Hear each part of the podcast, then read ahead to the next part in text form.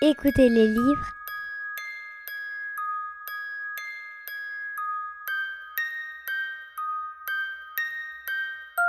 à la radio Lyotet.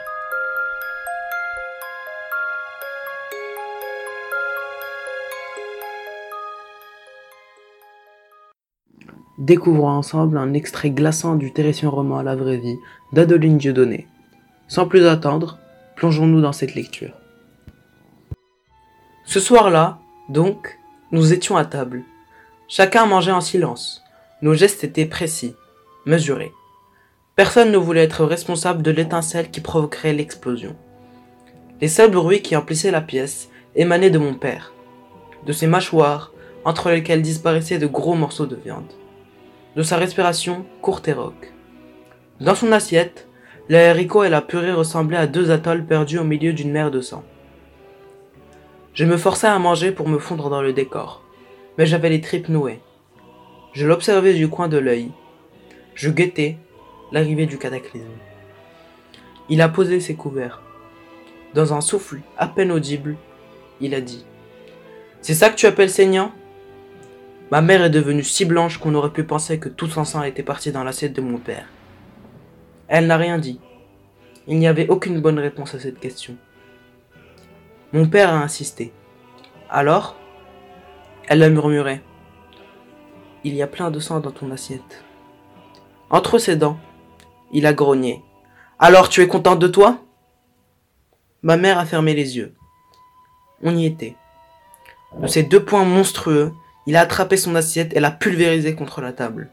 Mais pour qui tu te prends, bordel?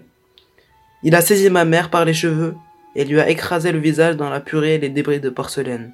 Hein Pour qui tu te prends? Tu crois que t'es qui? T'es rien Rien Ma mère couinait de douleur. Elle ne suppliait pas, ne se débattait pas. Elle savait que ça ne servait à rien. De son visage déformé, écrasé par la main de mon père, je ne discernais plus que sa bouche tordue par la terreur. Nous savions tous les trois que cette fois-ci allait être pire que toutes les autres. Gilles et moi, on est restés paralysés sur nos chaises. On n'a pas pensé à monter dans nos chambres.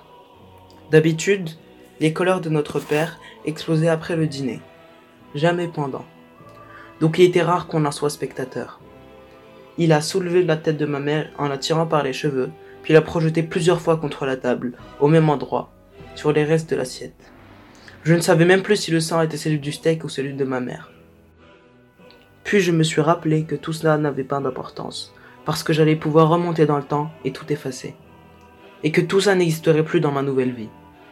Quand mon père s'est calmé, j'ai pris Gilles par la main et on est monté dans ma chambre.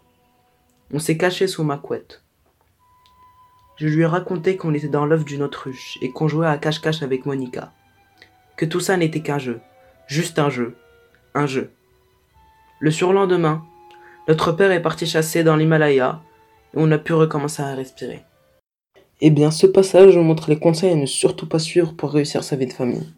Plus sérieusement, j'ai choisi de vous présenter cet extrait parce qu'il représente bien l'esprit général du roman, et si vous avez été profondément choqué, je vous conseillerais vivement de passer votre chemin.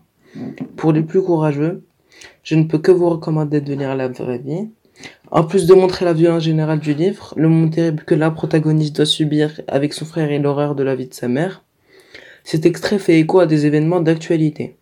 Je parle bien évidemment des femmes qui se font maltraiter par leurs compagnons, ce qui prouve selon moi qu'en étant captivant, ce roman parle de problématiques importantes et nous fait ressentir tout un panel d'émotions. J'espère vous avoir fait découvrir une lecture intéressante et vous souhaite une bonne journée. À bientôt!